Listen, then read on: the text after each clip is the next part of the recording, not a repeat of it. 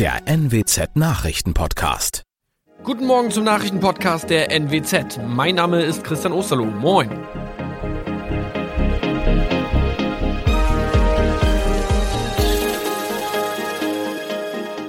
Und das sind unsere regionalen Nachrichten am Morgen. Hunderte Menschen in Leer setzen Zeichen gegen Querdenken. Warten vor dem Wesertunnel. Nordröhre wird mehrfach gesperrt.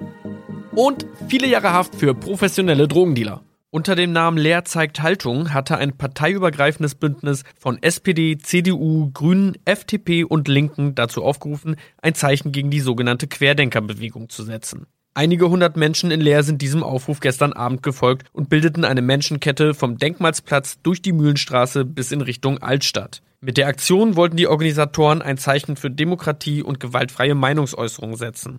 Während der Demonstration achteten die Veranstalter auf die Einhaltung der geltenden Hygieneregeln. Autofahrer, die in Richtung Cuxhaven durch den Wesertunnel wollen, müssen heute etwas mehr Zeit einplanen. Betroffen ist die Nordröhre in Richtung Wesermarsch. Wegen eines technischen Defekts innerhalb der Entwässerungseinrichtung muss die Ost-West-Verbindung mehrfach für jeweils 10 Minuten gesperrt werden, teilte die Landesbehörde für Straßenbau und Verkehr Oldenburg mit. Die Südröhre des Tunnels in Richtung Wesermarsch Autobahn 27 ist davon nicht betroffen. Die Landesbehörde bittet alle Betroffenen um Verständnis für die Einschränkungen. Rund 200 Kilogramm Kokain und Marihuana hat eine Oldenburger Drogenbande nach Deutschland importiert. Nun sind einige Mitglieder vom Oldenburger Landgericht zum Teil zu langen Haftstrafen verurteilt worden. Die Gruppe gilt als sehr gut organisiert. In Oldenburg lagerten sie einen großen Teil des Rauschgifts in Wohnungen, Bunkern und Fahrzeugen. Der 32-jährige Hauptangeklagte erhielt neuneinhalb Jahre Haft. Er hofft auf eine kurze Gefängnisstrafe und eine Therapie. Da der Vorbestrafte aber während seiner letzten Unterbringung in einer geschlossenen Anstalt eine Frau eingeschmuggelt hatte, die man nackt unter seinem Bett fand, konnte Richterin Dr. Melanie Bitter keinen wirklichen Therapiewillen feststellen. Das waren unsere Nachrichten aus der Region. Weitere aktuelle News aus dem Nordwesten finden Sie immer auf NWZ Online. Und Aktuelles aus Deutschland und der Welt hören Sie jetzt von unseren Kollegen aus Berlin.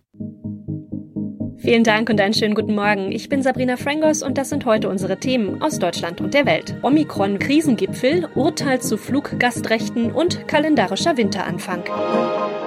Um die erwartete Omikron-Welle des Coronavirus so flach wie möglich zu halten, kommen auf uns nach Weihnachten neue Kontaktbeschränkungen zu. Bund und Länder wollen dazu am Nachmittag ja beraten. Einer ersten Beschlussvorlage zufolge sollen die Beschränkungen schon ab dem 28. Dezember auch für Geimpfte und Genesene gelten. Jan-Henner Reitze in Berlin hat die Infos. Welche Regeln soll es denn geben? Welche Regeln kommen auf uns zu? Schon für die Silvesterparty privat zu Hause soll es auch deutschlandweit Kontaktbeschränkungen für Geimpfte geben. Die Zahl von maximal zehn Personen zusammen in einem Raum schlägt der Bund vor. Wenn einer der Beteiligten ungeimpft ist, soll die Zahl der Gäste auf maximal zwei beschränkt werden. Partys in Clubs und Diskos sollen generell verboten werden. Wiederkommen könnten auch überall Geisterspiele im Fußball. Was ja schon mal im Gespräch war, es dann aber nur eine Einigung auf die Reduzierung der maximalen Zuschauerzahl gab. Tja, und dann stellt sich auch die Frage, reicht das alles überhaupt bei den düsteren Prognosen in Sachen Omikron? Ist Omikron denn wirklich so gefährlich? Also es ist doch noch so vieles unbekannt über diese ganze neue Variante. Das stimmt zum Beispiel, ob ein schwerer Verlauf bei Omikron wahrscheinlicher ist oder nicht, das wird noch untersucht.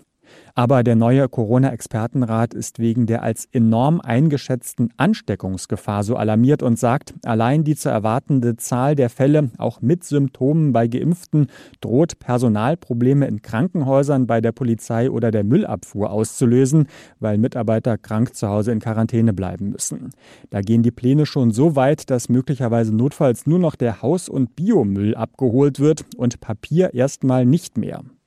Nach dem Impfen wird ja jetzt auch groß zum Boostern aufgerufen. Wie gut schützt das denn eigentlich vor Omikron? Also die bisherigen Erkenntnisse sehen so aus, dass Geboosterte zumindest vor einem schweren Verlauf auch bei Omikron geschützt sind.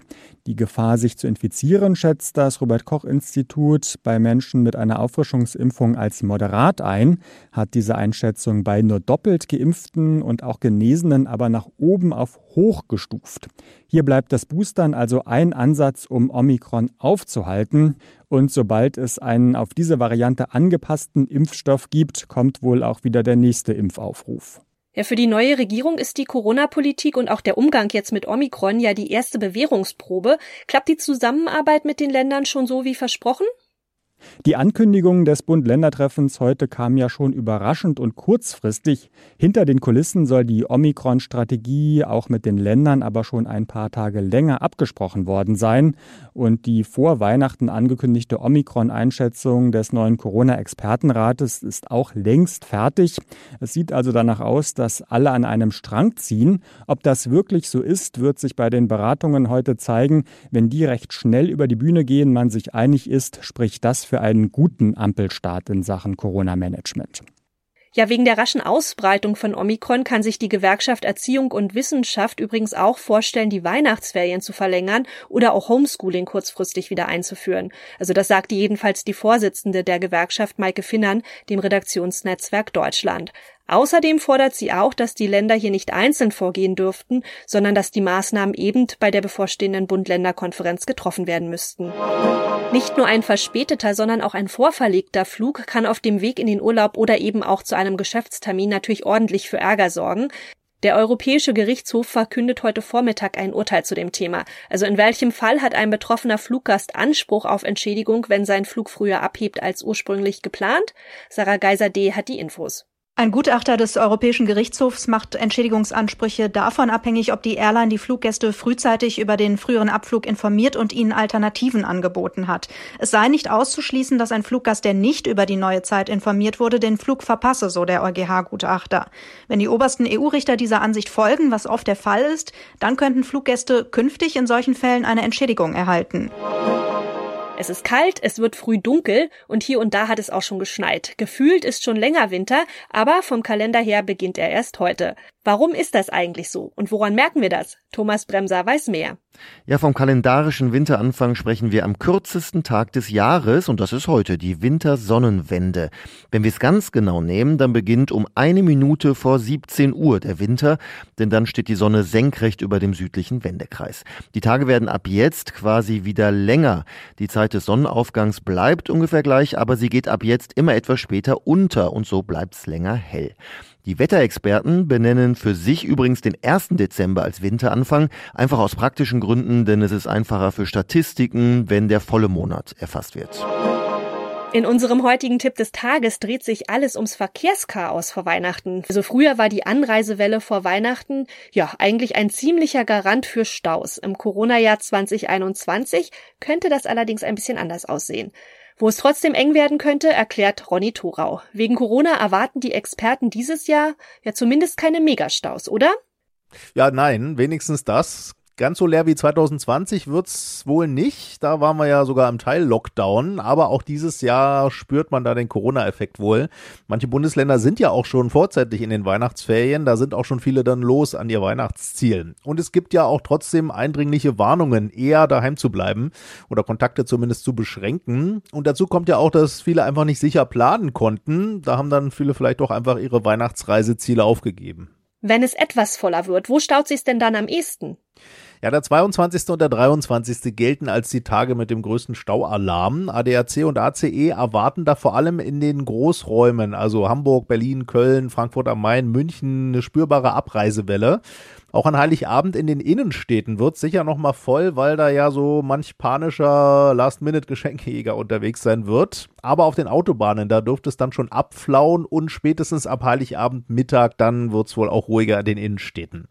Ja, und wer so Familienwechsel macht über Weihnachten, am 25. da wird es auf den Fernstraßen wohl am ruhigsten werden. Und wie sieht es mit Reisen ins Ausland aus? Wo wird's da eng?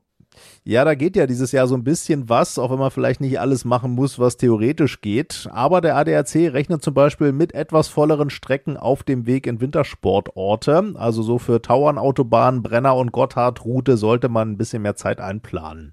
Und generell auch an allen deutschen Außengrenzen, da kann es ja immer wieder sein, dass stichprobenartig Nachweise verlangt werden zu Impfungen, Genesungen oder Tests. Auch das kann dann zu Verzögerungen führen. Und sonst so. Im Weißen Haus in Washington gibt's Familienzuwachs. Er ist süß, flauschig und hört auf den Namen Commander. Ja, es ist ein kleiner Schäferhundwelpe, den US-Präsident Joe Biden mit einem Foto und einem kurzen Video bei Twitter vorgestellt hat. In dem Clip ist er sogar zu sehen, wie der Präsident einen Ball wirft und dem Hündchen hinterher flitzt.